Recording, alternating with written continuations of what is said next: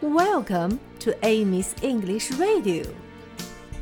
Hi, everybody. How are you today? 小朋友们，祝贺我们又学会了一首英文歌，它叫做《Color Song》颜色歌。现在我们一起由慢到快，一起唱三遍吧。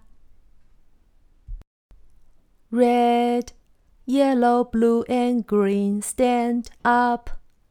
Red, yellow, blue, and green, turn around and stretch up high above your head. Red, yellow, blue, and green, sit down. Pink, purple, brown, and tan, stand up.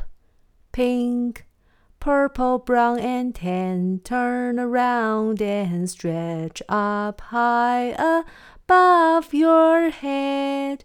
Pink, purple, brown, and tan, sit down.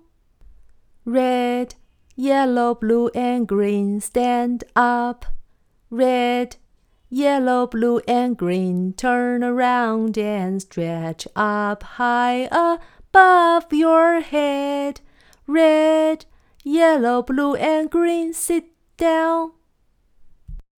Pink, purple, brown, and tan, stand up.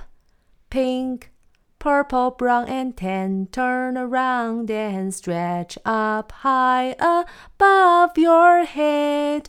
Pink, purple, brown, and tan, sit down. Red, yellow, blue, and green, stand up. Red, yellow, blue, and green, turn around and stretch up high above your head. Red, yellow, blue, and green, sit down. Pink, purple, brown, and tan, stand up.